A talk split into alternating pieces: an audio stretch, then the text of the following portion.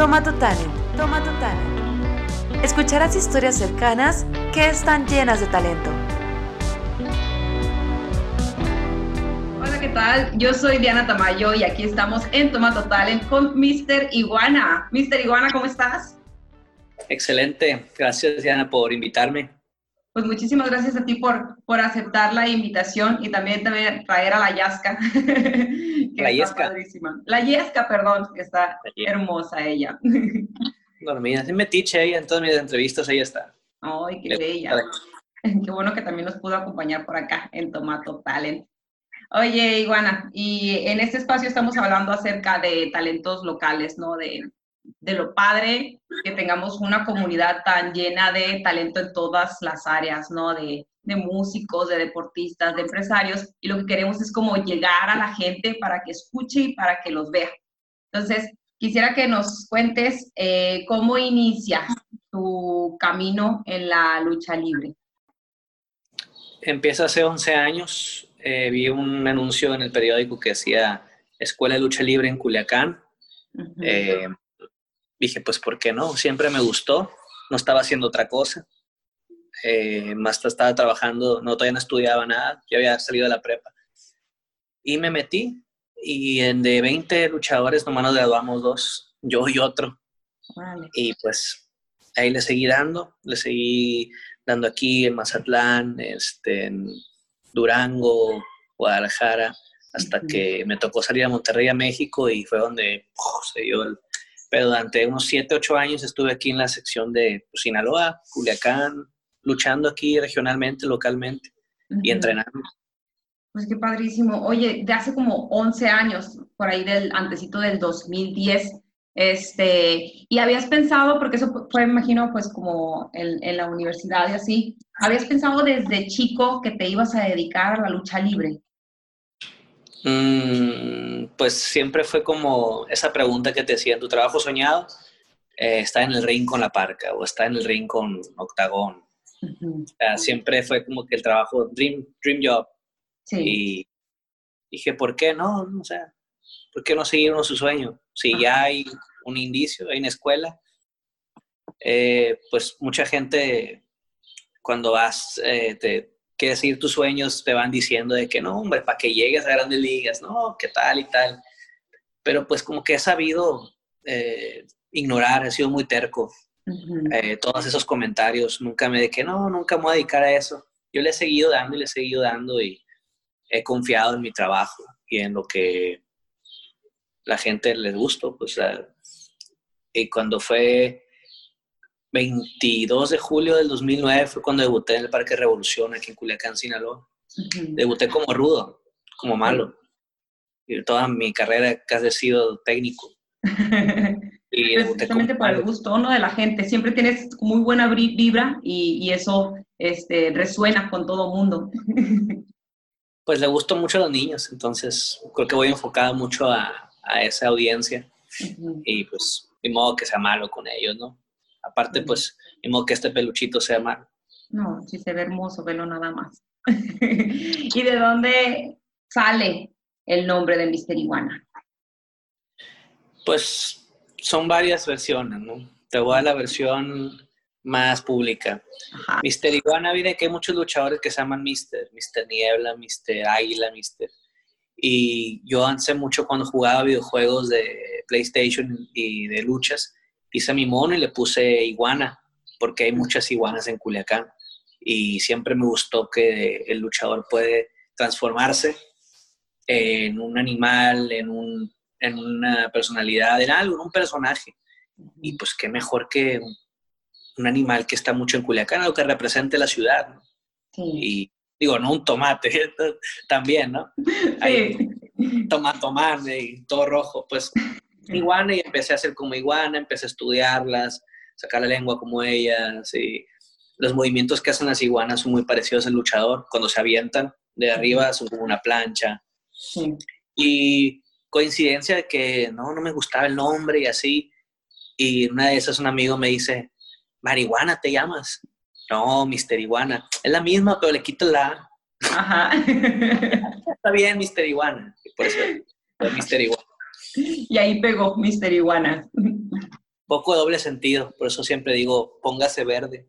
Ajá, de, todos lados tienes para agarrar entonces entre la, entre la yesca que te pongas verde en la iguana. Ah, eso sí, la lucha libre es doble sentido. O sea, si existe un, un, un, luchador chiquito que es un periquito y se llama Zacarías. Ajá. Zacarías el perico, que no se llame Yesca igual. Está súper bien. Y dentro de tu vida en la lucha libre, ¿tienes algunas anécdotas? Seguramente sí, que te hayan marcado, que te hayan gustado mucho y que nos pudieras compartir. Pues la lucha libre me ha traído bastantes amistades que nunca pensé que fuera a tener.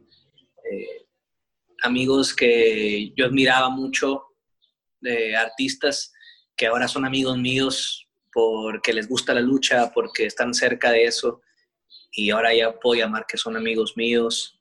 Eh, muchas amistades también que pues no son artistas, son personas comunes y corrientes que se han acercado porque les gusta la lucha, se han acercado a mi vida o me han seguido y que hemos convivido y varias amistades se me han creado por eso. Antes yo era, pues tengo mis amigos, pero nunca, siempre tuve un círculo muy, muy cerrado porque cuando comencé la lucha, pues lógicamente, ¿no? Ay, mendigo loco, de eso no vas a vivir, este, puras faramaya, puras maromas, este, estás bien flaco, pues la que es todo pintado, de que payaso, estás muy flaco, ¿cómo vas a ser un luchador? Entonces yo tuve un grupo muy, muy chico de amigos, porque muy poca gente creía en mí. Y pasaba el tiempo, pasaba el tiempo y pues nomás luchaba regionalmente. Hasta hace poquito, ya fue cuando ya empecé a, a repuntar, se puede decir. Y ya ese grupo empezó a, empezó a buscar diferentes amistades en diferentes partes de, de la República y mis amistades eh, son lo que constituyen más o menos eh, mi humor, lo que saco, las cosas que digo, a dónde voy. Te puedo decir que una anécdota de lucha, pues fuera es compartir el, compartir el camión, compartir el avión con, con, estrellas de lucha libre y darme cuenta que pues somos personas comunes y corrientes, ¿no? Somos personas. Una cabeza, un bracito, dos patitas y cada uno tiene diferentes cualidades y carismas que trae consigo, diferentes bagajes culturales, como si fuera Japón, Estados Unidos, pero pues todos somos mexicanos. si te dijera no sé, estos 15 minutos no alcanzarían a, estas, estas experiencias. experiencias malas, pues. experiencias malas que he tenido, pues en mi segunda lucha me rompí la nariz completamente y me abrí la cabeza y el ojo.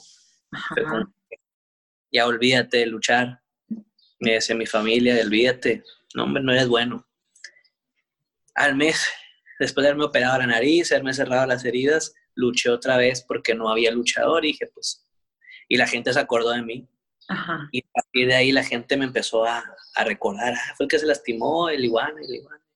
Y seguí dando y seguí dándole y ha sido mi impulso últimamente. Me he lastimado unas cuatro o tres veces en, en, toda mi carrera de gravedad, de que no puedo luchar, que me he fracturado la nariz, la clavícula, este, las manos, los dedos, eh, las cervicales y siempre es la gente la que me hace volver, la que me da mensajes de, positivos, más, que, más que amistades, el público, el público que quiere seguir viendo y quiere seguir viendo y seguir viendo.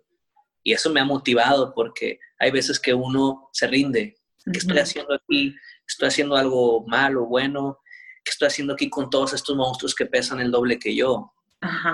Y todo lastimado si gano tan poquito este, cuando te desanimas, pero cuando ves que a la gente le gusta, a pesar de que no te ponen en luchas estelares o que tú sabes que eres bueno, pero no te lo ponen ahí por cierta burocracia o que no te contratan aquí o acá o allá, tú sabes que eres bueno porque la gente te está pidiendo.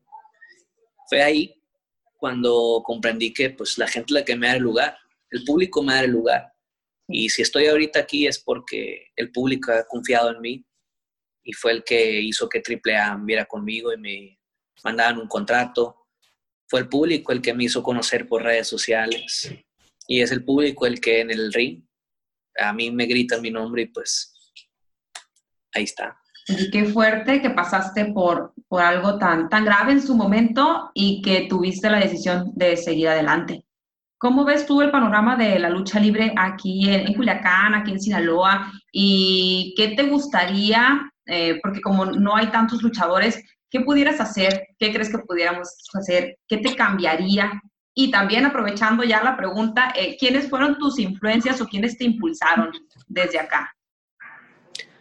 Pues en Culiacán hay buenos luchadores, tanto en Culiacán, Mazatlán y Mochis. el problema tal vez es que muchas veces eh, no hay una eh, infraestructura eh, de gobierno para dejar hacer eventos. Los, los, promotores o los luchadores pues tienen un pensamiento muy local, lo que me tenía muy rezagado a mí. Era ideas muy retrógradas que, que no hacían que esto continuara. Yo que tengo ideas frescas o que soy fresco, pues nunca iba a lucir con gente que no tenía esas ideas es cuando yo decido pues salir y luchar. Y fue cuando crecí. Entonces, eh, las ideas de locales ocupan actualizarse, ocupan este, animarse a hacer otras cosas, animarse a, abrir la cabeza, eh, que a veces es negocio, a veces no es. Eh, a mí me gusta, hace mucho que no lucho en Culiacán, mucho, mucho, porque pues he estado ocupado fuera Di ocho años de mi vida aquí en Culiacán y en, Sinaloa luchando y ya me toca ahora al demás país pues tener fechas con el iguana porque tengo 31, voy a cumplir 32 este año. ¿Qué año te gusta para que me retire? ¿Qué año te gusta para que mi cuerpo ya no pueda hacer lo que puedo hacer ahorita? Entonces, tengo que aprovechar. Culiacán me va a tener en mi corazón toda mi vida, igual luchar aquí algún día. Pero pues, si no hay infraestructura y me están pidiendo fuera, voy a tener que acatar, ¿no? Nadie es profeta en su tierra, dicen. Dicen. Y, que esté la otra pregunta, gente que admiro. Admiro mucho de luchadores, admiro al fallecido Eddie Guerrero. Eddie Guerrero, un luchador este, muy bueno, no traía máscara. Era rudo, era fuerte, y lo más importante de ese luchador, si, tú, si alguien conoce de lucha libre y sabe que este nombre es Eddie Guerrero, es un luchador muy carismático. con su propia cara daba, te daba ese sentimiento de felicidad. Era chistoso, pero no dejaba de ser bueno, no dejaba de ser rudo. Y en él aprendí mucho porque él hacía las cosas con pasión. No, era, no es trabajar para ti, no es eh, voy a hacer una canción para mí, voy a hacer arte para mí. Se supone que está haciendo arte para los demás. Yo soy un artista, soy un luchador, eh, más que deportista, soy un artista, porque la lucha libre es deporte espectáculo. Y este es mi arte, mi manera de moverme, mi personaje, todo lo que hago, la yesca. Es una obra de arte que tengo que hacer y que le guste al público y que lo entiendan, que la gente entienda el mensaje cuando trabajas para la gente, es cuando realmente se ve tu, tu éxito. Y Eddie Guerrero decía eso, que hay que trabajar para el público. Por eso lo, en él me reflejo mucho y lo idolatro. Entonces, por la gente, para la gente, y ahí es donde te ves. Y ha sido súper padrísimo que, que hayas aceptado la entrevista con nosotros aquí en Tomato Talent. Espero que muchas personas puedan ver las recomendaciones que haces y que en, en, nuestro círculo cada vez tengamos a más artistas y cada vez tengamos a más personas que se animen a seguir las cosas que quieren. Eh, por último, para cerrar, a recomendaciones que les puedas dar a quienes te están escuchando y en dónde te pueden seguir. Pues mira, a los artistas, creadores, músicos, trabajadores, cualquier persona que venga de Culiacán, es muy fácil tener éxito en cualquier parte de México si eres de Culiacán, porque todo el mundo quiere un culichi, todo el mundo quiere un sinaloense, mazatleco, mochiteco, porque somos carismáticos, porque tenemos la cura, se pudiera decir, y no somos, este, no tenemos estas eh, como que he estado en toda la República y he visto ciertas frustraciones a veces en diferentes estados Culiacán estamos en la gloria, se puede decir. Eh, lo, que, lo que podemos dar, la gente cree que somos narcos, pero no, somos gente divertida, gente muy divertida. consejo para ustedes es, aparte de que hagan cosas para la gente, no se limiten a los comentarios de las personas, las cosas de quien vienen. Si la gente les dice que no sirven, que, que nunca van a avanzar, que hagan lo que yo, hagan caso omiso. Digo, hay cosas que, aptitudes físicas o aptitudes eh, visuales, no sé, que siempre van a ser limitantes, pero por alguna razón u otra, si tú tienes adentro esas ganas, si tú muy adentro ese es tu sueño y es tu pasión, y cuando lo haces, te hace feliz a ti. Y haciendo feliz a ti, ves que hace feliz a demás personas, ahí está, con eso tienes. Escuchar a las demás personas, a veces es bueno escuchar críticas, pero escuchar gente que te va a poner altos, va a haber un montón, por no decir groserías. Va a haber mucha gente que te va a poner ese alto. Y principalmente tú mismo te pones ese alto. Eh, redes sociales mías me pueden buscar como fácil. No existe otro. Mr. Iguana, mr.iguana. Con marihuana, pero sin la. En, en Facebook, en Instagram, en TikTok. Ahí me encuentran.